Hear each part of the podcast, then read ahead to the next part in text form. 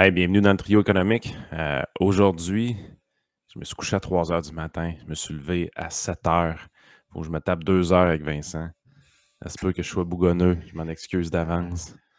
Ah, mais il est à l'heure aujourd'hui, sérieusement. Je peux pas chialer contre lui. Euh, je vous rappelle le show euh, complet. Ça se passe sur Patreon. Euh, c'est presque deux heures de show. Vous allez en avoir une heure gratuite sur les réseaux sociaux de YouTube et Spotify notamment. D'ailleurs, prenez le temps de vous abonner. Ça aide vraiment euh, notre chaîne quand vous prenez le temps de vous abonner. Euh, c'est comme ça que les réseaux sociaux fonctionnent. Il faut ajouter que pour les membres Patreon, c'est dans le Patreon seulement que je vais mettre la légendaire casquette de, PLQ Liberal Again, puisqu'il n'y a maintenant aucun candidat à la chefferie du Parti libéral. Il faut vraiment y penser sérieusement au lieu de faire une joke. Mais Vincent, c'est triste, là. Ben, c'est une des questions dans le QA qui apparaît souvent. Je pense que c'est la dernière question qui a été ajoutée. C'en est, ridicule. Il n'y a personne qui veut aller fermer la lumière du parti.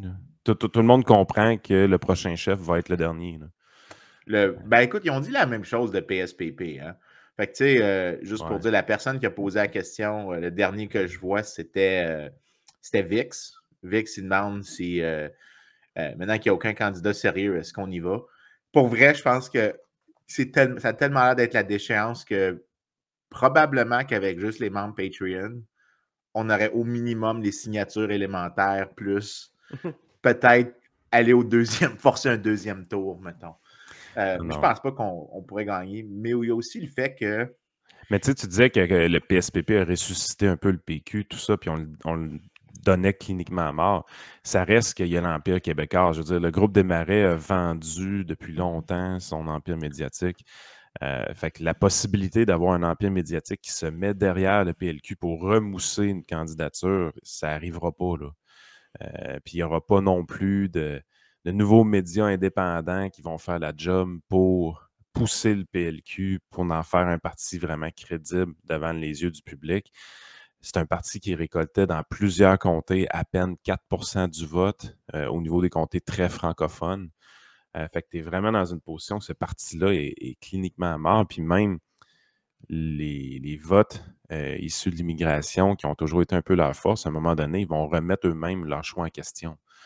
Oui, si le parti est prêt d'arriver au pouvoir pour les protéger, ils vont probablement faire défection. Donc, c'est très. Ils sont effectivement très vulnérables, mais je pense pas que je ferais autant d'inférences sur l'état euh, désastreux de la course à la chefferie, tout simplement parce que les libéraux, ils, n'aiment pas les courses à la chefferie. Oui. Les courses à la chefferie. C'est, quand, quand il y a des courses à la chefferie, c'est toujours des victoires au premier tour de beaucoup euh, par exemple, Robert Bourassa avait eu 75% puis Daniel Johnson, puis Pierre Paradis, c'était divisé ça dans les années 80 à comme 12-12 chacun. Euh, Claude Ryan avait triomphé sur Raymond Garneau à du, je pense, 60-40. Les libéraux, s'ils ont une course à la chefferie, c'est purement symbolique. Euh, autrement que ça, généralement, ils ont des couronnements. En fait, la grande exception, c'était l'élection qui avait peut-être l'air un peu serrée entre Couillard, Bachand puis Moreau en 2013. C'est la seule fois qu'il avait l'air d'avoir peut-être une sorte de course.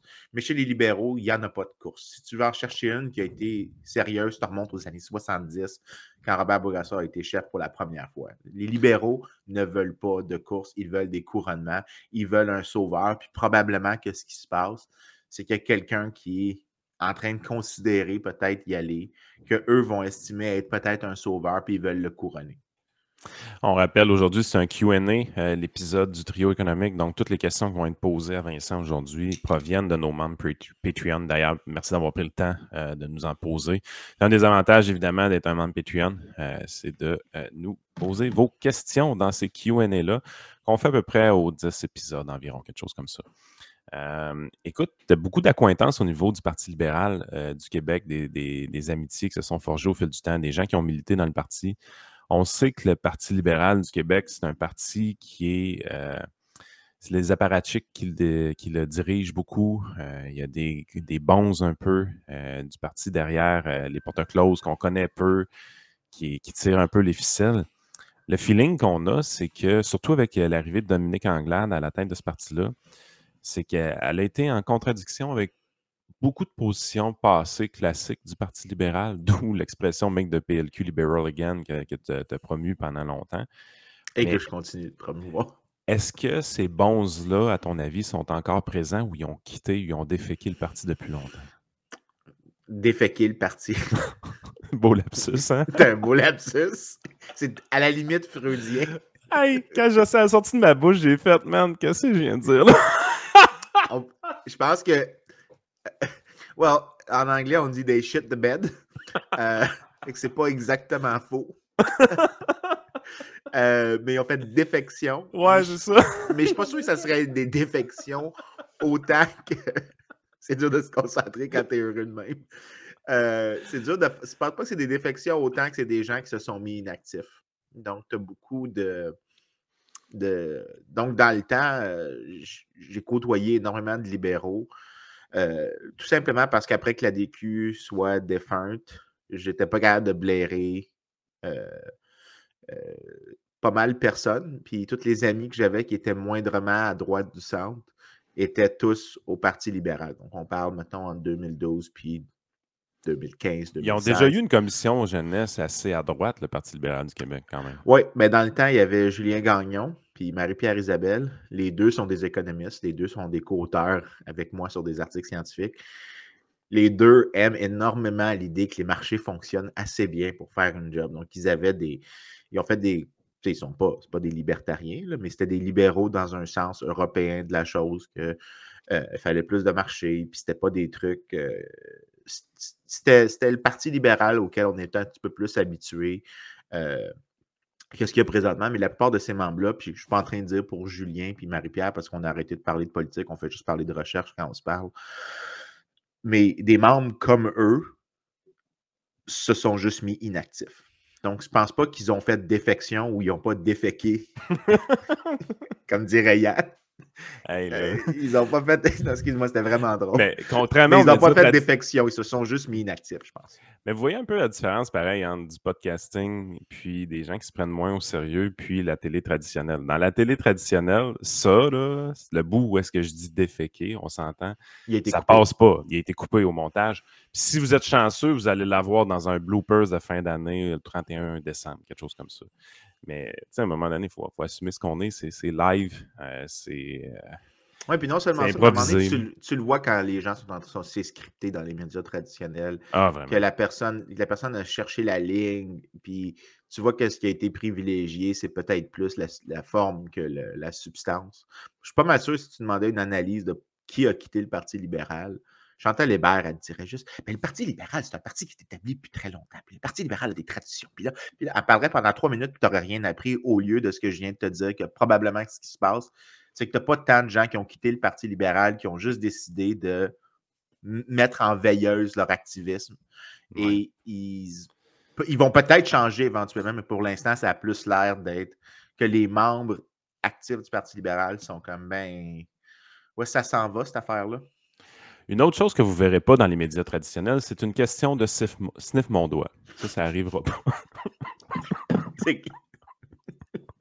Donc, Sniff mon doigt veut savoir comment, comment faire pour déprogrammer les gens qui sont incrustés dans la Statrix?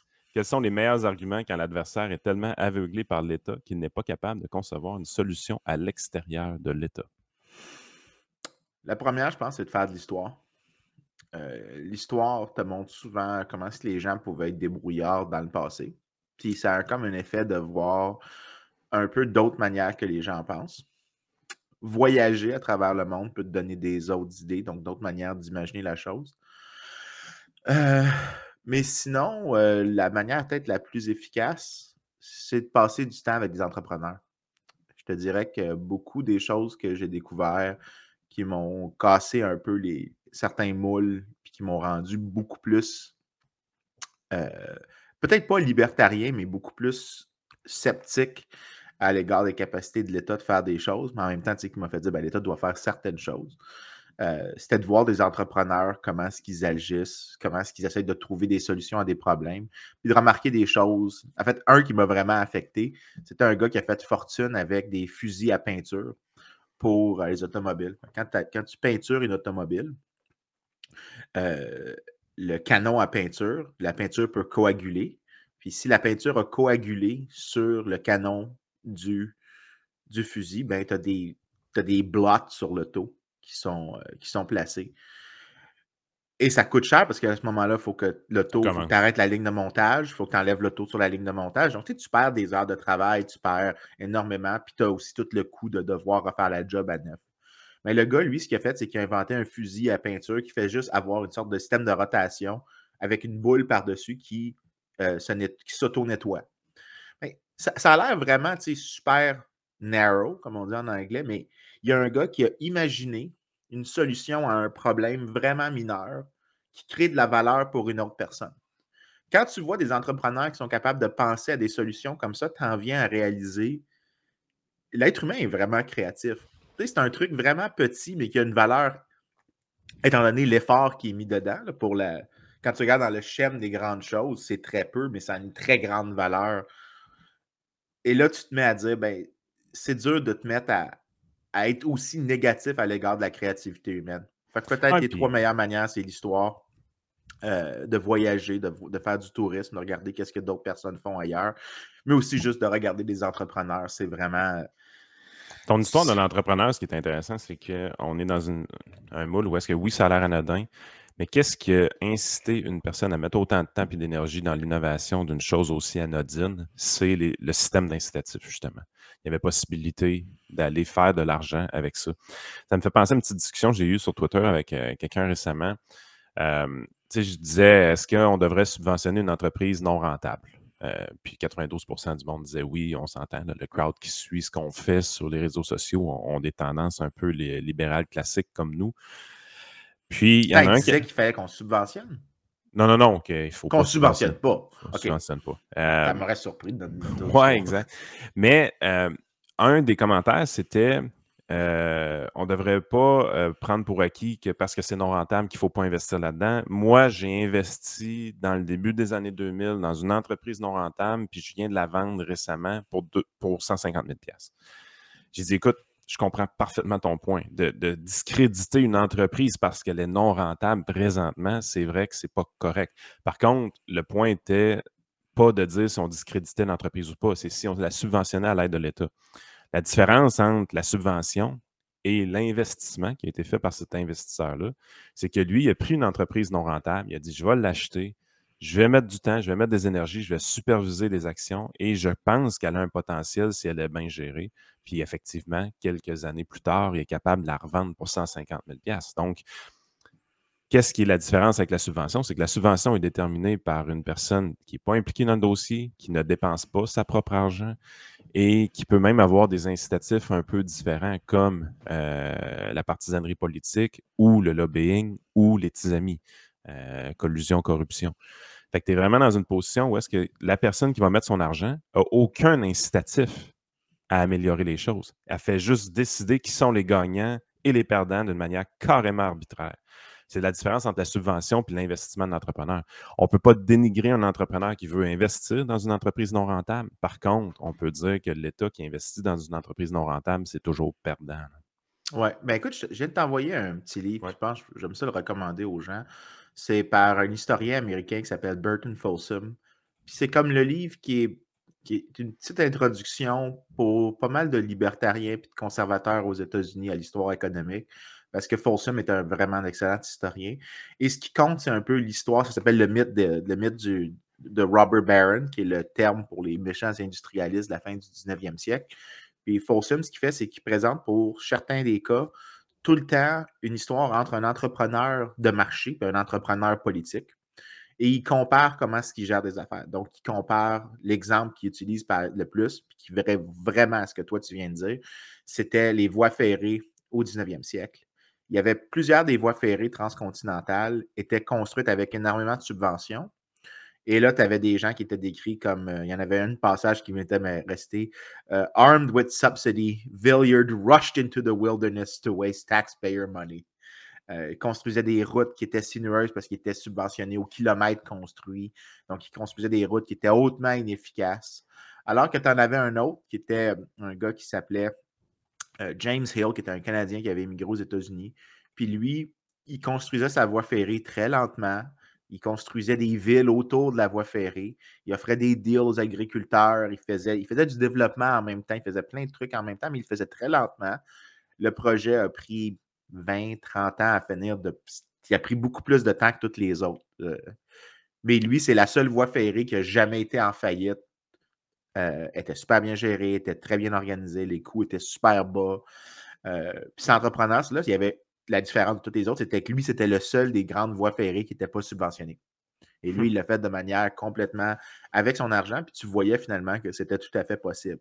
Puis dans le livre, tu as plusieurs exemples comme ça, que l'effet d'une subvention, c'est pas nécessairement que. Ça rend euh, ben, il y a l'effet que le politicien peut choisir des projets qui sont politiquement avantageux, pas économiquement avantageux. Donc, tu as la sélection de qui est subventionné. Mais il y a aussi, une fois, même si un projet est très, a beaucoup de valeur, ça change beaucoup le comportement de l'entrepreneur. Donc, si, ben, tu dis au gars, je vais te subventionner au kilomètre de, de, voie ferrée posée, est-ce qu'il va construire la, la, voie la plus droite possible? Probablement pas. Mmh. Il va faire plein de trucs sinueux, puis il va essayer d'ajouter le plus de kilomètres possible pour avoir le plus de subventions possible. Euh, donc, tu sais, la subvention en soi peut changer le comportement de l'entrepreneur vers quelque chose d'autre. Et non seulement ça, mais une fois que tu as la subvention, il faut aussi que tu te, tu te battes contre d'autres entrepreneurs qui, eux aussi, veulent des subventions. Donc, tu dépenses des ressources sur des activités qui ne sont pas liées à l'activité entrepreneuriale. Tu es obligé de faire de l'entrepreneuriat politique pour te protéger de changements dans l'arbitraire du politique.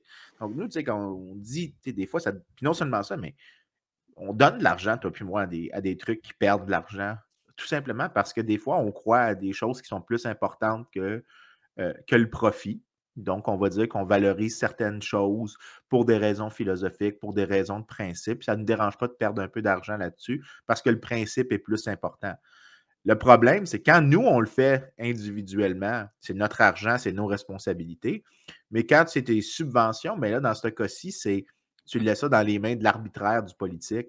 Puis là, c'est qu'est-ce que lui aime, puis qu'est-ce qu'il aime, lui, politiquement.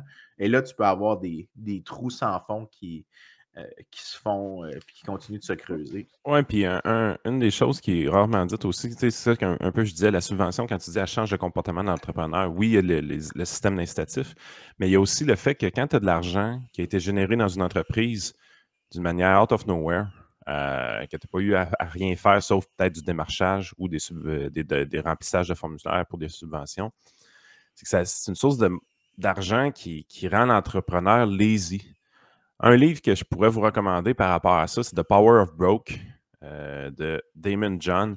C'est pas le genre de livre à Vincent, c'est des affaires plus pop, si on veut, un peu plus des affaires grandées sur, la réalité. C'est probablement très romancé. Euh, je trouvais que le gars était fake un peu euh, à l'intérieur, sauf que euh, il donne plusieurs exemples d'entrepreneurs à l'intérieur de son livre qui sont partis de rien, qui l'ont eu tough, qui n'avaient pas d'argent pour commencer, puis tout ça. Puis comment que ce fait-là d'être cassé, autrement dit, au début de leur entreprise, leur a permis d'innover à vitesse grand V puis d'être extrêmement productif euh, dans le futur, puis d'optimiser chacun des petits aspects de leur business qui permettaient de dégager une rentabilité. En fait, ce qui est sous-estimé dans le monde de l'entrepreneuriat, c'est comment la marge de profit est quelque chose d'extrêmement, extrêmement faible. Euh, dans le sens que la différence entre un profit et une perte, euh, c'est marginal. Tu peux avoir une business qui a 2 millions de chiffre d'affaires et faire à peine 50 000 de profit. Ça veut dire que pour arriver à tes fins, tu as eu 2 millions d'entrées d'argent, tu as eu 1,95 millions de dépenses, puis tu as resté 50 000 après. C'est quoi la différence entre un profit et une perte dans cette situation-là? C'est souvent pas grand-chose. Être paresseux. Une augmentation de salaire aux employés généralisée de 2 piastres de l'heure peut compromettre ce profit-là. Tu sais, es vraiment dans une position où est-ce qu'on pense que les employeurs s'en mettent plein les poches, euh, que les entrepreneurs s'en mettent plein les poches. Ça arrive évidemment dans certaines situations. Euh, dans des situations de monopole, de quasi-monopole ou de, de brevet, si on veut, euh, qui peut générer des profits qui sont tout simplement incroyables. quand on regarde les réseaux sociaux, par exemple, les titans que, sont Facebook, tout ça, les, profits sont généralement incroyables aussi, mais c'est des quasi-monopoles naturels. Mais quand tu arrives, tu regardes vraiment le monde très compétitif général de l'entrepreneur classique dans lequel il doit se battre, le niveau de compétition est extrêmement élevé, que ce soit dans la restauration, que ce soit dans le conseil financier à la limite, peu importe. Vous allez voir un niveau de compétition qui est très, très, très, très élevé. Euh, puis c'est ce qui fait que les entrepreneurs qui sont rentables, qui sont profitables, ont généralement du succès. Mais ce qui est toujours aussi impressionnant, c'est que les gens oublient toujours une chose. On oublie les 90% des entrepreneurs qui se sont essayés et qui se sont pétés dans, dans, le portrait général. Tu sais, des histoires à succès où les entrepreneurs qui ont, de l'argent dans leur poche, qui sont devenus millionnaires grâce à l'entrepreneuriat, font en sorte que, ah, on sait bien, les autres sont riches, on sait bien, on sait bien, on sait bien. Mais la réalité, c'est que si tu regardes juste le groupe d'entrepreneurs qui a plus que trois ans d'expérience, c'est sûr que tu vas dénoter le fait que ces gens-là font quand même de l'argent, puis ils ont beaucoup de succès, puis ils sont peut-être chanceux. Mais ce n'est pas eux les entrepreneurs. Eux autres, c'est à peu près le 10% qui réussissent. Les entrepreneurs, c'est le groupe au complet qui se sont essayés. Puis la plupart échouent. C'est vraiment ça la, game du milieu de l'entrepreneuriat. Puis ça, je trouve, c'est tellement sous-estimé, puis encore plus au Québec. Antoine Bernier, il y a un tweet fight, Antoine. Fait que là, il a besoin d'aide. OK, c'est quoi le tweet fight? Inflation, Milton Friedman, la, phrase classique que c'est toujours un, problème monétaire. Euh, il a dit ça à un économiste, si je ne me trompe pas. Euh, non, attends. Bon, c'est quoi là? Je vais te le dire comme du monde. la personne du tweet fight lui répond. C'est archi erroné cette interprétation des monétaristes de l'Université de Chicago. Même pas dix ans après cette déclaration de Friedman, les États-Unis subissaient les plus gros spikes d'inflation causés par un supply shock. En fait, c'est tellement erroné que cette interprétation des phénomènes monétaires, ne tenant pas compte du supply side et de la vélocité de la monnaie, n'est plus enseignée à Chicago, Stanford, Cornell et ah. Northwestern. Ça, ça a l'air d'être le gars euh, Jérémy quelque chose là, qui a toujours vouloir de troller. C'est le genre de commentaire que qui a l'air d'être un petit peu, euh, un petit peu parlé à travers son chapeau. Donc, il y a, mais il y a juste un petit élément de vrai qui est suffisant dedans pour dire qu'il a probablement vu quelque chose, mais il ne comprend pas exactement pourquoi c'est vrai. Donc, la version initiale de Milton Friedman, c'était dans les gens prennent la version populaire. Donc, ils prennent la version populaire où Milton disait Inflation is everywhere and anywhere a monetary phenomenon. L'idée, c'était que si tu gardes tout, là, la phrase est importante, tout étant égal par ailleurs, c'est-à-dire que tu ne changes pas la vélocité de la monnaie, euh, tu vas avoir un effet sur les prix. Et mais il y avait des trucs que Friedman disait après qui étaient. Euh, Autrement dit, quand il développait, il y avait des nuances. Il y avait des nuances quand il développait. Donc, euh, l'article le plus connu, qui était son article, son Presidential Address dans le AER, il mentionnait qu'il dit bon, pour simplifier, on va tenir la vélocité de l'argent, donc la vitesse à laquelle l'argent circule, on va la garder constante pour simplifier le point. Mais ça ne veut pas dire qu'il n'y a jamais de choc sur la vélocité. On est tout à fait d'accord qu'il y en a des chocs, euh, puis que ça arrive fréquemment. Des chocs sur la vélocité à toute pratique, c'est synonyme avec des changements sur la demande de monnaie. Donc, euh, ce n'est pas juste l'offre qui affecte, il peut y avoir des changements sur la demande de monnaie. Juste euh, simplifier un peu, la, vélocité de la monnaie, qu'est-ce que ça veut dire? C'est que on a une quantité d'argent qui est dans le système, donc qui provient des banques, des banques centrales, qui provient des prêts qui sont faits, ainsi de suite. Il y a vraiment une quantité d'argent qui est fixe. Par contre, la vélocité de la monnaie, c'est pas ça. C'est pas ça que ça mesure. La vélocité de la monnaie, c'est à quelle vitesse l'argent change demain. Euh, donc, euh, vous allez chez votre boulanger, vous lui donnez 20$ pour son pain. Lui, servir de bord va se faire couper les cheveux juste à côté avec le même 20$. Après ça, ce 20$-là s'en va pour acheter des Timbits. Vous comprenez la game? Plus le même 20$ est échangé rapidement, mais plus la vélocité de la monnaie a un impact sur. Mais si, tu veux, mais si tu veux en garder plus dans tes poches, donc tu veux garder des cash reserves, donc tu as ta demande de ce qu'on appelle des réserves monétaires, des demandes de liquidité que tu peux garder, donc il y a de l'argent qui ne circulera pas. Euh, tu veux la mettre dans des titres que les banques peuvent. Donc, soit, soit tu gardes la, la manière la plus simple qu'on le donne, c'est que tu gardes l'argent chez toi dans un coffre mais ça veut aussi dire que tu pourrais le mettre dans des, dans des, dans des dépôts à vue. Donc, les banques ne sont pas aussi susceptibles Treasuries et CPG. Exactement. Des choses qui ne sont pas facilement, qui sont pas des liquidités très faciles à utiliser. Ce qui arrive dans la pandémie, by the way. Ce qui arrive exactement dans la pandémie, by the way, quand que les gouvernements se mettent à imprimer beaucoup d'argent, à faire beaucoup de programmes sociaux, à envoyer des chèques aux citoyens et que tous les commerces sont fermés, à votre avis, est-ce qu'il y avait une grosse vélocité de la monnaie à ce moment-là? Ben, la réponse est assez évidente les commerces étaient fermés, sacrifice. Fait les gens faisaient du hoarding. Ils, gardaient le cash dans leur compte de banque, dans leur placement, ainsi de suite. À ce moment-là, les taux d'intérêt sont très bas, ne donnent pas des grands rendements. Donc, il y en a qui le dépensaient au fur et à mesure, il y en a d'autres qui le mettaient sur le marché des actions. C'est la raison pourquoi vous avez vu le marché des actions avoir un boom en 2020-2021. Avancer dans le temps, les gens rouvrent l'économie, commencent à, dépenser plus, mais sont quand même craintifs. Ils ont peur de perdre leur job. on parle de récession un peu, tout ça. est-ce que la vélocité de la monnaie est revenue euh, au niveau qu'elle était? Probablement que non. Vous comprenez un peu l'idée. Mais qu'est-ce qui change? Que les taux d'intérêt augmentent beaucoup. Donc, les dépôts dans les T-bills, les dépôts dans les CPG, tout ça, euh, ça s'est mis à augmenter énormément. Je donne un exemple. Aujourd'hui, si vous voulez acheter un CPG un an au Canada, c'est du 5,55% qui est accessible. C'est hallucinant quand vous y pensez. On n'avait pas vu ça depuis très, très, très longtemps. Mais tu vois, quand, quand tu dis ça, ce que tu es en train de montrer, c'est un peu qu'est-ce qui s'est passé depuis Friedman.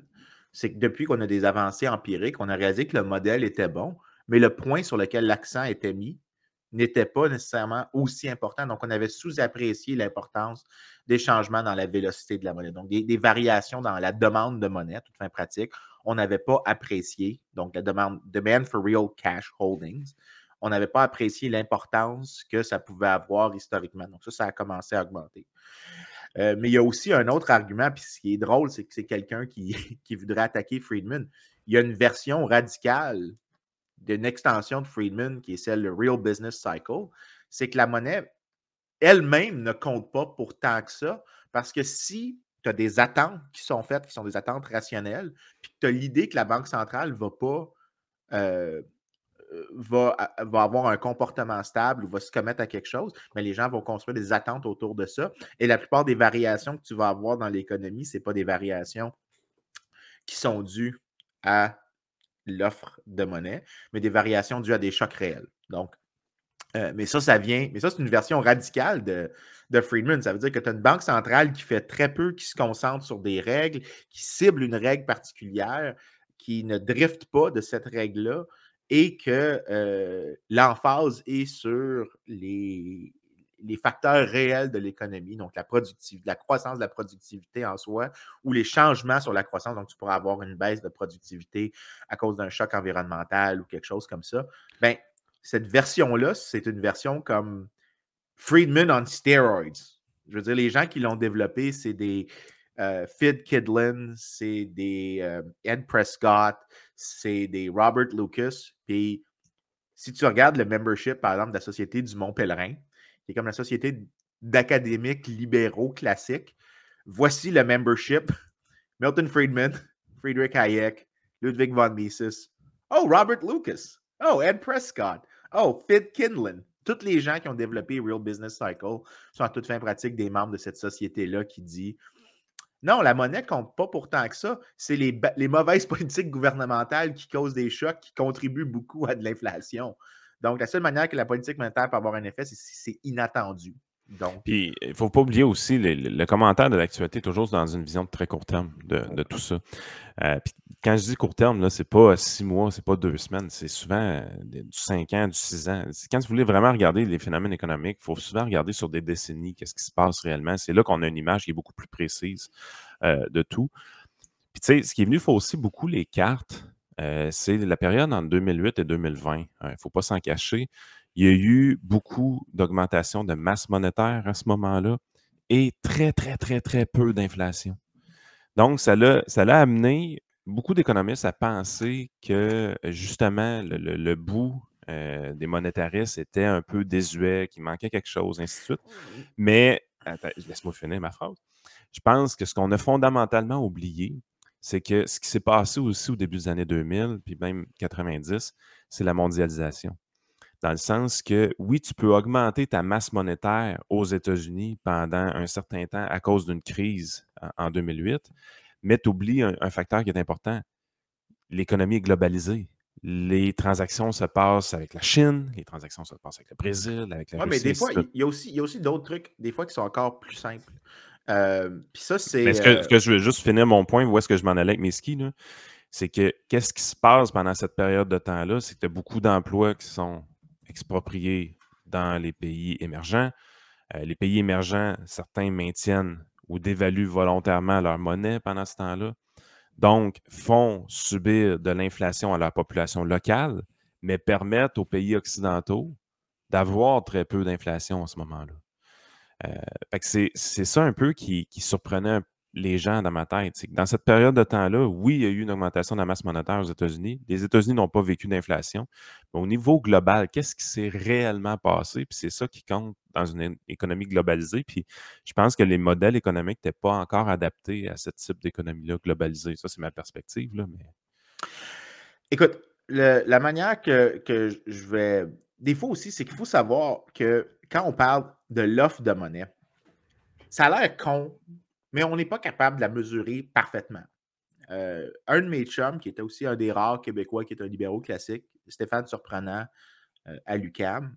Euh, Stéphane, c'est un gars qui fait. Ah, la qualité de l'image est plus médiocre que je pensais. Mais Stéphane, lui, son truc, c'est il connaît tous les différents indicateurs de l'offre de monnaie. Puis là, là, pour sursimplifier, puis peut-être si je vais sursimplifier, si Stéphane, je sais qu'il écoute le show, il va me taper dessus. Euh, mais je vais essayer de sursimplifier pour que ça soit le plus simple possible. Quand tu déposes un dollar que l'État a émis à la banque, donc tu as un dollar qui a été imprimé par la, Banque centrale, puis tu le déposes, il va se multiplier par le fait que la banque va prendre ton dépôt puis va le prêter à quelqu'un d'autre. Hmm. Donc, ton dollar va se multiplier par l'inverse du ratio qu'ils vont garder dans les coffres. Donc, si, mettons, ils gardent 90 ils gardent juste 10% dans les coffres, ben ils vont prêter 90 cents de ton dollar que tu as déposé. Puis après ça, la personne qui a eu le 90 cents de prêt, ils vont garder 81, ils vont prêter 81 sous, etc., etc., etc., et ça keep going. Bien, le processus de multiplication, c'est ce qu'on pourrait appeler du bank money ou du private money. C'est ce qui est émis, ce qui est créé par les intermédiaires financiers. Et quand tu regardes euh, comment est-ce qu'on mesure ça? Ben, c'est difficile de mesurer ça parce qu'il faut que tu tiennes compte du temps, combien de temps ça prend pour la rédemption. Il y a plein de trucs qui rentrent dans les détails. Puis là, c'est de la macro que moi, j'ai arrêté de faire parce que j'étais tanné à ce point-là. Là. Ça ne m'intéressait plus. Puis de parler des banques centrales, ce n'est pas le truc qui m'intéresse le plus. Mais il y a énormément d'efforts qui vont dans créer ces indices-là. Et dans le graphique que je venais de montrer à, Yann, tu as la différence entre le private money, donc le bank money, puis le, ce qui est créé par l'État. Et là, ce que ça montre, c'est que la zone en vert sur le graphique, c'est l'offre de monnaie qui est celle que l'État a ajoutée. Pendant la période de la crise de 2008, tu vois que la zone en vert augmente. Mais par contre, le bank money s'écrase beaucoup plus. Donc, si tu regardais. Parce que tu as une tonne de régulations qui embarquent à ce moment-là. Exactement. Et là, l'économiste qui parle de ça, c'est Steve Hank. Il montre qu'une des choses qui s'est passée, c'est qu'en même temps, de manière concomitante avec la, la récession de 2007-2008, tu as eu la loi Dodd-Frank qui a été passée qui était tellement restrictive que les banques ont réduit leurs activités. Donc, ce qui s'est passé, c'est que d'un côté, oui, la banque centrale... Qui n'est pas nécessairement une mauvaise chose, hein, parce qu'on se rappelle, il y a des gens qui étaient capables d'avoir des emprunts hypothécaires avec des termes à l'infini, euh, des intérêts qui se payaient seulement sans aucun remboursement de capital, puis des fois des revenus en bas de 40 000 par année. Ben, assez capoté. Je ne pense pas que la, réglementation est la bonne solution, mais ce n'est pas le point ici. Hein. mettons ça au clair. Ce qu'on est en train de dire, c'est que c'est difficile de mesurer la masse monétaire, mais chaque fois qu'on essaye de faire des améliorations, donc les indices qui sont mentionnés, c'est généralement donc de la monnaie totale, ça s'appelle les indices Divisia, euh, qui ont été pas mal créés par un gars qui s'appelle Bill Barnett à l'Université du Kansas.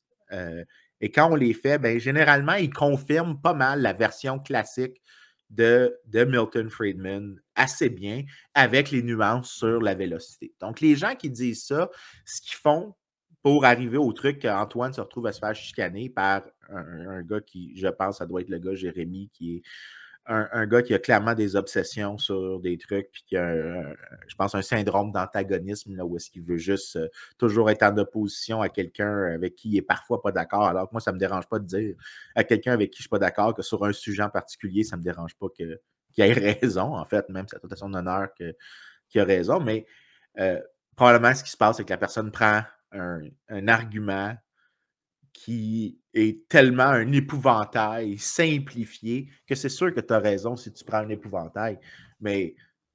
un épouvantail, c'est rarement la, meilleure version de l'argument qui existe. Tu as juste choisi une version réduite de quelque chose avec lequel tu peux facilement gagner. C'est facile de battre une... fight.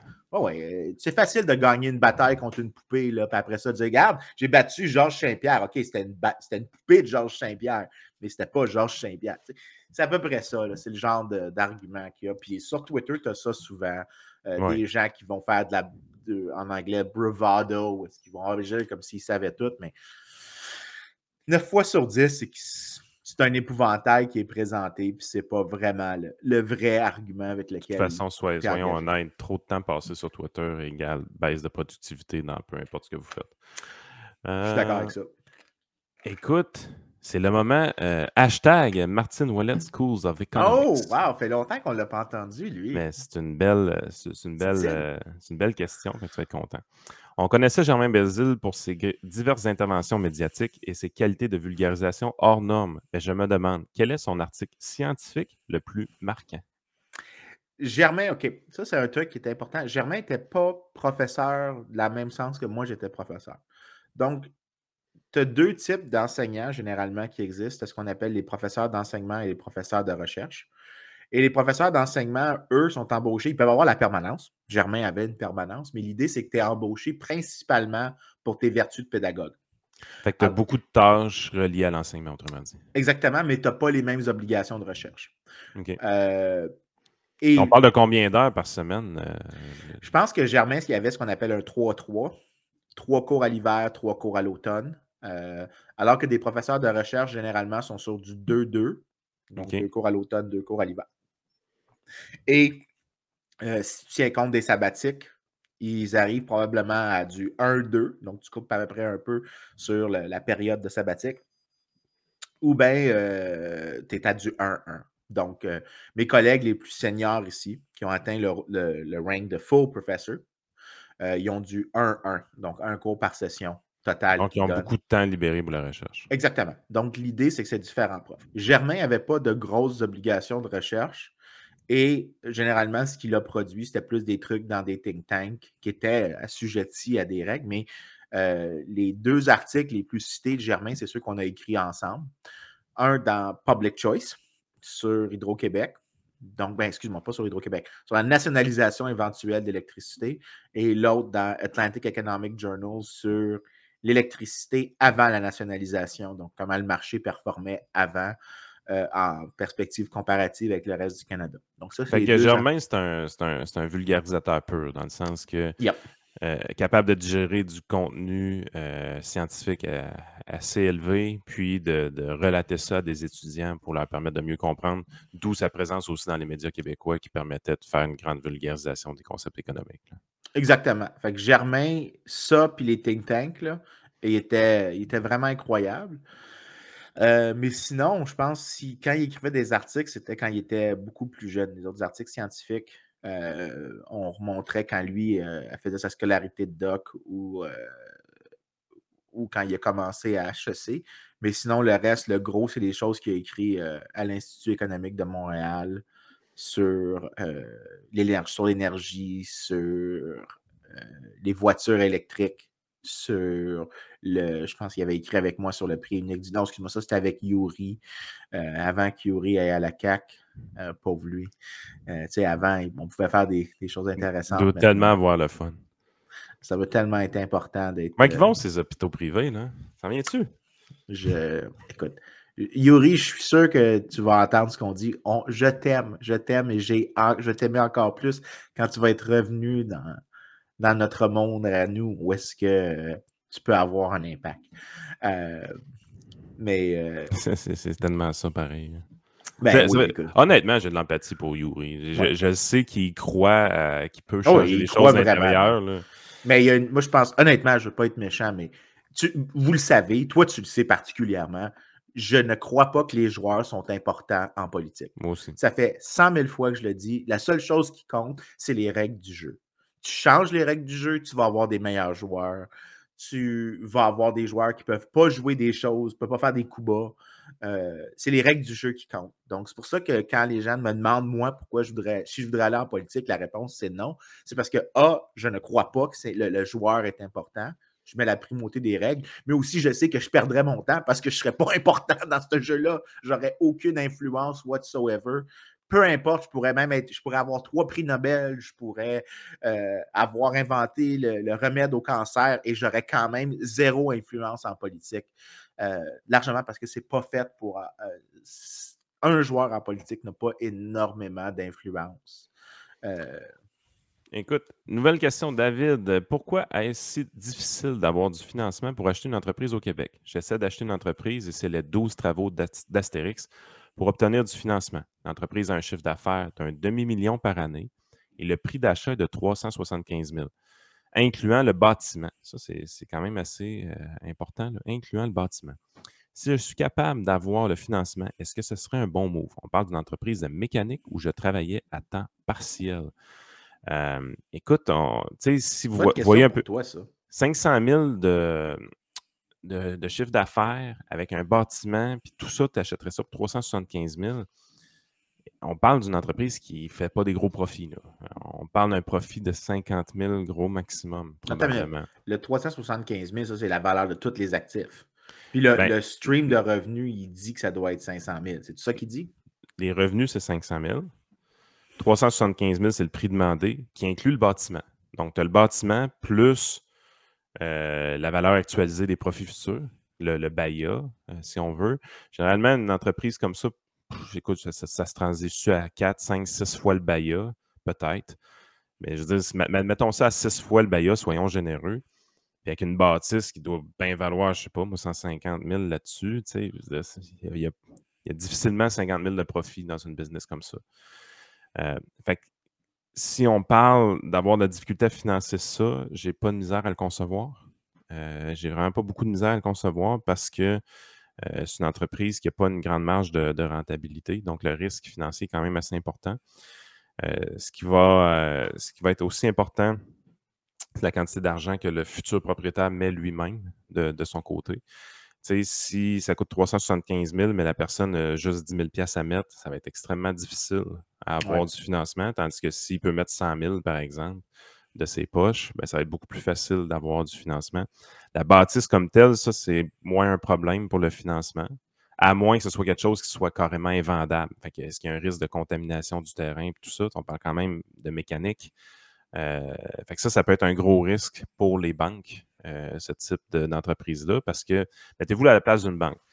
Généralement, financer des entreprises à la base, les banques n'aiment pas ça. Euh, financer de l'immobilier, par contre, sont beaucoup plus à l'aise. Pourquoi ils sont plus à l'aise? C'est qu'avec l'hypothèque, ils obtiennent le droit de saisie de la propriété si vous manquez vos paiements. Sauf que là, on parle d'une entreprise mécanique. Si euh, l'entrepreneur fait faillite, la banque veut saisir euh, l'atelier mécanique, se ramasse avec ça, essaie de le revendre, puis on parle d'un terrain qui est peut-être contaminé ben, c'est pas un actif immobilier qui doit intéresser tant que ça une banque en à gros, avoir. En gros, le, gars, il dit que la business en soi, l'actif total de la business, c'est 375 000. Fait que si je fais non, c'est le prix demandé. Le prix demandé, ça, Vincent. Ouais, mais ça, ça, ça, veut dire que c'est ça, le, le gars dit que sa business vaut comme actif. Ouais. Tu divises ses ventes nettes par ça, puis tu trouves le turnover ratio. Ça devrait te donner une bonne idée. Non, mais ça devrait te donner une idée de mmh. plus ou moins du flot de revenus qu'il devrait avoir. Du, du, du, de, voyons, du, profit qu'il devrait avoir. Ah, mais comme c'est à ces prix-là, c'est. Je peux pas imaginer. Je peux pas imaginer que c'est. Tu dis 50 000 peut-être trop bas, mais je vois pas comment c'est plus que 75. Fait je peux comprendre pourquoi une banque serait comme. Ben, c'est ça. Avec le... Ben, 75 000 de profit. Puis ça, ça veut dire pas, pas d'imprévu. Non, exact. Pas de mauvaises choses.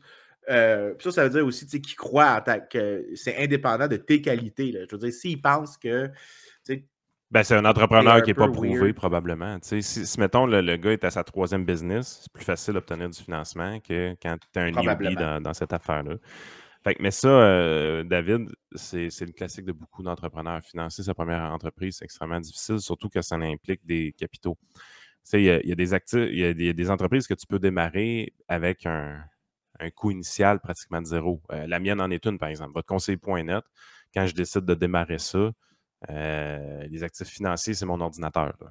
Grosso modo, là, euh, ça, ne valait rien. Je ne l'ai pas acheté. Oui, je pouvais acheter la clientèle à quelqu'un d'autre, mais comme tel, démarrer l'entreprise, c'est facile. Capital zéro initial pour commencer. Quand tu as acheté une entreprise à quelqu'un d'autre, ben là, ça, commence à être un peu plus difficile. C'est sûr que quand on parle d'une entreprise qui a plus de profits établis depuis plus longtemps, euh, puis qui n'est pas directement lié non plus au travail de l'entrepreneur comme tel, parce que ça, c'est le point aussi de ce type d'entreprise-là. On parle d'un garage mécanique, donc si le propriétaire travaille à l'intérieur, ça va avoir un impact gigantesque sur la profitabilité. Tout le monde comprend un peu pourquoi. Il y a moins pour l'employé à payer à ce moment-là pour euh, offrir le service. Euh, mais si l'entrepreneur n'est pas là, ben là, ça change la game. Si c'est juste quelqu'un qui veut mettre de l'argent, tu sais, tabarouette, OK, qu'est-ce qui va nous garantir que ça peut être profitable? Puis malgré tout, la marge de profit n'est pas si grande. Si tu arrives, tu achètes une plus grosse business, qui a par exemple 50 employés dedans, il y a une stabilité, c'est moins dépendant du propriétaire qui met des heures d'ouvrage dedans. Bien là, le financement avec la CDC, avec des, CDC, ça CDC, ben, j'oublie le nom, mais en tout cas, la banque de commerce, ce type de financement-là, ça va être un peu plus facile d'en obtenir parce qu'il y a un historique crédible pour l'entreprise. Euh, donc, ils sont capables, avec leurs analyses financiers, de, il y a aussi la question de à quel point tu as du skin in the game pour une banque. Une banque, savoir que tu as vraiment, tu sais, l'exemple classique, c'est toujours le collatéral que toi, tu mets dedans. Je veux dire, combien de toi tu investis de ta poche directe. Si tu en investis beaucoup, la banque va dire écoute, le gars, il a vraiment aligné ses incitations sur la mienne. Donc, il y a des questions comme ça qui sont faites. Est-ce que, probablement que la chose que je dirais à l'auditeur qui probablement joue le plus contre lui, c'est qu'il disait qu'il travaillait à temps partiel dans ce shop-là avant. Ouais, mais ça, c'est. Eux, ce qui... Non, mais peut-être qu'eux, ils interprètent ça comme un signal. Je ne sais pas c'est quoi les règles au, quotidien dans une banque. Mais moi, comme économiste, je peux voir ça comme. Mais peut-être que tu n'as pas toutes les informations qu'il faut. Il manque des choses. Donc, en gros, ça, ça parle tout le temps d'à quel point A, tu es risqué, puis B, à quel point tu vas travailler fort pour me repayer. C'est ça que la banque veut. Ce qu'on a à comprendre aussi, c'est que on pourrait faire appel à ce qu'on appelle du capital de risque, mais euh, à un ange investisseur ou quelque chose comme ça c'est pas quelque chose qui est si développé que ça au Québec. Euh, les principaux bailleurs de fonds pour le capital de risque, malheureusement, c'est le Fonds de solidarité FTQ, Fonds d'action et tout ça, euh, avec les subventions gouvernementales. Euh, ce qui fait que le réseau d'anges investisseurs québécois, il, existe, mais il n'est pas, pas à point tant que ça. Un, gars comme Adrien Pouliot, par exemple, je pense qu'il a fait ça pendant longtemps. Je ne sais pas s'il fait ça encore, mais pendant longtemps, il, a, fait ce type de, de financement-là. On mais aussi le fait que c'est dur de faire de angel invest, du venture capital au Québec, tout simplement parce que tous tes rendements que tu vas faire au Québec sont énormément taxés, bien plus que si c'était ailleurs. Donc, tu sais, le, pool de gens qui voudraient offrir du capital au Québec n'est pas particulièrement élevé. Et donc, en, premier, donc tu as moins d'offres, mais tu as aussi moins d'investissements qui se font dans développer ces les institutions qui font l'intermédiation pour euh, des venture capitalists. Puis au final, tu en as moins. Donc, tu as aussi, tu n'as pas juste l'effet que toi, ton risque à toi, c'est aussi que l'offre de capital est un petit peu plus basse au Québec pour d'autres personnes. Donc, tu dois payer un petit peu plus cher. Fait que là, ce qui était, ce qui était à regarder vraiment au niveau de David, à, mon avis, c'est la chose suivante. du côté institutionnel, son business case, c'est vrai qu'il est difficile. Fait que, s'il me dit que c'est difficile d'obtenir du financement, je ne suis pas si surpris que ça. Une avenue qu'il peut avoir de son côté, c'est de se trouver un partenaire financier euh, qui va avoir des parts dans l'entreprise en ne fournissant que du capital. Donc, ne fournissant pas d'efforts. Tu trouves un partenaire d'affaires, par exemple, qui dit écoute, en échange de 50% de ta business ou, 40, ou 49% de la business, si tu veux garder le contrôle sur l'entreprise, je suis prêt à mettre 100 000 dans l'histoire. Puis avec ce 100 000-là, tu te représentes à la banque, puis là, ils sont prêts à t'accorder un prêt. Ça peut être une solution. C'est juste que ce qui est plate pour toi, c'est que tu as laissé aller 49% des profits futurs de cette entreprise-là. Par contre, tu as été capable de la démarrer. Euh, je lance des chiffres comme ça. L'idée, c'est juste que vous comprenez, c'est de montrer l'ensemble des possibilités. Ce n'est pas un, chemin à suivre du tout, puis une recommandation, vous le comprenez. Mais c'est les choses qui doivent être possibles. Puis souvent, ça va finir avec du love money, ces choses-là. Le défaut d'un jeune entrepreneur, c'est qu'il n'y a pas une crise de scène. Par contre, ses grandes qualités, c'est le niveau de motivation élevé, le temps libre qui est disponible pour investir dans son entreprise, son énergie également qui est élevée. Euh, et le fait qu'il n'y a rien à perdre de son côté va faire, en sorte qu'il peut être all-in. Ça, c'est toutes des qualités d'un jeune entrepreneur. Sauf que dans une situation comme celle de David, ça reste que le plus grand défaut est toujours présent. Tu n'as pas une crise de scène. Euh, fait qu'il faut que tu merges avec quelqu'un qui va voir le potentiel en toi, d'être un bon entrepreneur et de saisir l'opportunité. Autrement dit, quelqu'un de 50 ou 60 ans que tu connais bien, qui te connaît bien, qui voit le potentiel de ta business, qui est prêt à mettre de l'argent là-dedans en sachant que tu as du talent ou que tu as une énergie que lui a pu. Mais la beauté, c'est que lui a l'argent. Fait que tu te concèdes des parts de ton entreprise pour obtenir du financement de cette façon-là. Ça, c'est une voie d'arriver à ses fins. Euh, j'ai connu des entrepreneurs qui ont financé leurs activités comme ça. Euh, un des, beaux cas que j'ai en tête, euh, carrément pas mis de capital dans l'entreprise, convaincu quatre actionnaires de mettre tout le capital. Euh, donc, ils se sont ramassés à, cinq personnes avec 20 de l'entreprise. Lui n'avait pas une scène, était jeune. Il avait convaincu ces quatre actionnaires-là d'embarquer. Aujourd'hui, c'est une entreprise qui vaut euh, quelques millions de dollars et il est en train de racheter ses partenaires un par un euh, au fur et à mesure. Donc, au fur et à mesure que lui a eu des dividendes des activités de l'entreprise, il a toujours réinvesti les dividendes pour racheter les parts de ses partenaires. Euh, puis là, il est dans la mi-trentaine aujourd'hui, puis ça, va quand même encore aussi bien, puis, tout ça, puis il est extrêmement motivé. Fait que ça, ça a été son moyen pour lui de financer l'entreprise avec pas une scène, puis des banques qui lui disaient non. Fait que le champ de possibilités, il est grand. Là. C'est juste que, oui, c'est difficile. Euh, c'est, effectivement très, très difficile parce que mmh. c'est le défaut d'être jeune, c'est qu'on n'a pas d'argent. C'est, carrément ça la game. Euh, Tout Experiment. Est-ce que le Canada serait plus productif avec ses ressources s'il y avait plus de provinces? Je m'explique. Si le nord du Québec ou le nord de l'Ontario serait plus compétitif pour ses ressources, barrage pétrole, est-ce que la prééquation aurait le même effet? Est-ce qu'elle existerait? Autrement dit, si on, était dans euh, une, fédération complète sans province, c'est ça que je comprends? moi, j'ai compris que c'était une question. Je l'avais vu, cette question-là. J'ai oublié c'est qui m'a demandé, mais Kevin. Euh, je te dirais que j'ai, pas pour les raisons qui sont mentionnées, je suis très fan de l'idée de casser les provinces ou les États en, un plus grand nombre. Tout simplement parce qu'il y a euh, un élément de théorie qui dit qu'il existe non seulement une taille optimale de l'État, mais il existe aussi une taille optimale de population. Euh, il y a des États qui sont trop gros. quand tu es très gros comme État en termes. Ben, si tu as une grosse population, Californie, c'est un bon exemple. Si tu as beaucoup de population, c'est beaucoup plus facile pour l'État de faire certaines choses. Des bonnes choses, mais aussi des très mauvaises choses. Des projets d'envergure démesurés avec. Des projets démesurés. Donc, il y a l'idée que, puis on le voit, une littérature qui fait ça, c'est euh, sur la taille des villes. On regarde s'il y a une taille optimale des villes. Oh, les fusions, les fusions municipales, les fameuses économies d'échelle, personne n'a jamais vu. Exactement. C'était pas une bonne idée. Donc, donc, il y a une taille optimale des villes et je présume que ça se transpose au niveau des provinces. Euh, il y a des raisons pour lesquelles les États les plus libres aux États-Unis, si tu regardes dans les indices de liberté économique, par exemple, ceux qui sont les plus libres, c'est tous des États avec très peu de gens. Donc, euh, Wyoming, Dakota du Nord, euh, New Hampshire. Donc, c'est tous des États où il n'y a pas énormément de personnes.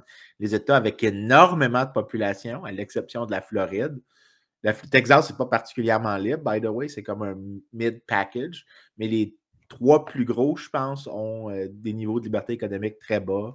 Ceux qui étaient historiquement très gros, comme par exemple l'Ohio ou le Michigan, ont des niveaux très bas de liberté économique. Euh, donc, la question, c'est euh, il y a un point à faire en défense du fait que peut-être la, population des États pourrait être. L'Ohio et le Michigan, ça a déjà été les plus gros États américains, dans le fond? Mon Dieu, oui, le centre des États-Unis au milieu du 19e siècle, c'est l'Ohio et euh, euh, le Michigan. En fait, quand tu regardes. Comment on appelait ça la, Steel Belt, ça se peut-tu? Non? Euh.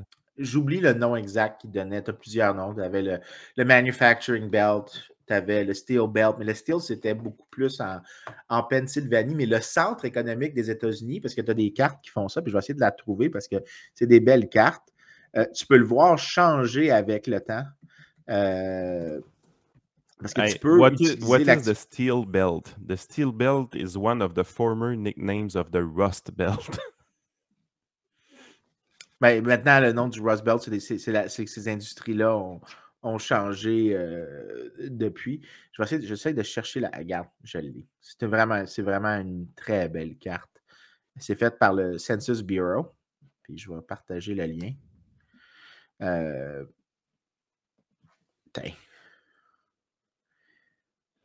Je t'envoie le lien. ça, c'est celui pour la population, mais il ressemble pas mal beaucoup pour, euh, pour euh, voyons, pour l'activité économique. Et là, ce que tu vois quand, quand tu passes, c'est chacun des triangles, c'est où est le centre de population. Donc, tu utilises un peu le ah concept de gravité. On a déjà vu ça. Où est-ce que. Ben, c'est ça. en gros, chaque triangle te dit où est-ce que le centre de population des États-Unis est, étant donné où est-ce que les gens sont.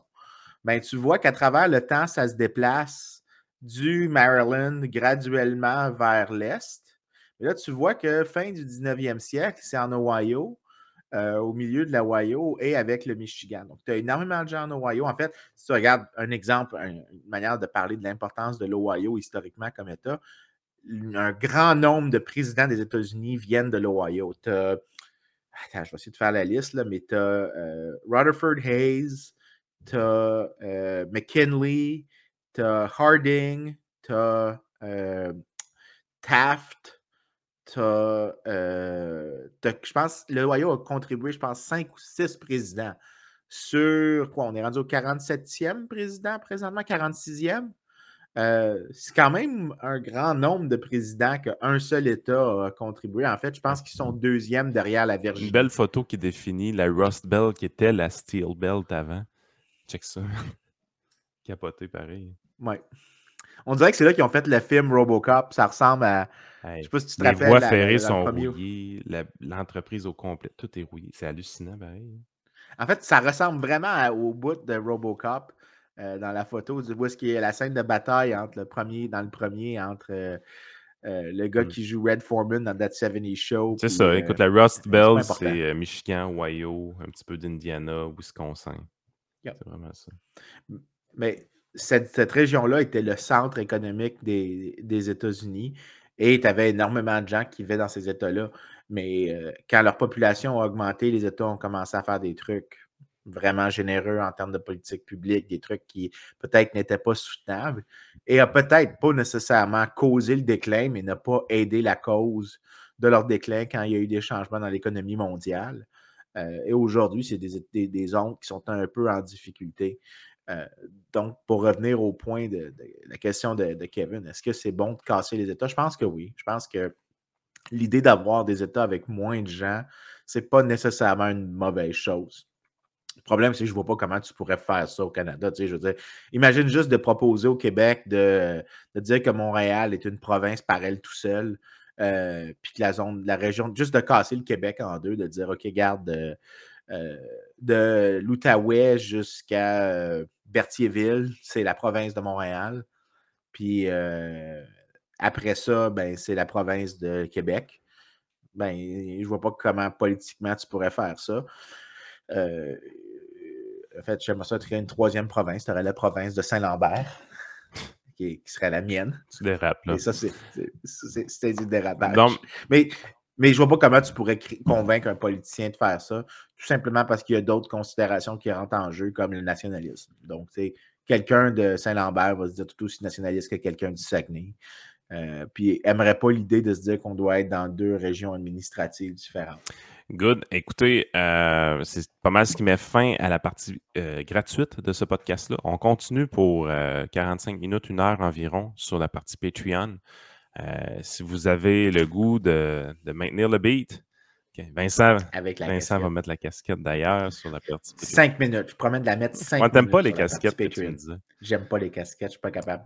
Fait que je vais la mettre cinq minutes si vous voulez vraiment voir la casquette. C'est dur pour moi de mettre des choses. Fait que là, c'est le moment où est-ce qu'on passe la quête, Vincent. Apparemment, là, parce qu'on a un Patreon, on est des quêteux. Ah euh, on fait juste têter le monde pour de l'argent. Non, on vous donne du contenu exclusif. C'est de même que le podcast est financé. C'est de même qu'on convainc des gens de la qualité de Vincent de venir euh, avec nous. Euh, je, veux juste, souligner que Katie, c'est moins pire que quelqu'un qui se présente avec un gun à ta maison et dit que si tu lui donnes pas une partie de tes revenus, ils vont te mettre en prison. Moralement, lequel vous aimez mieux? les taxes et les impôts, c'est volontaire, Vincent. C'est pour aider la société. Bon, la réponse dans le Patreon. Ouais, c'est ça.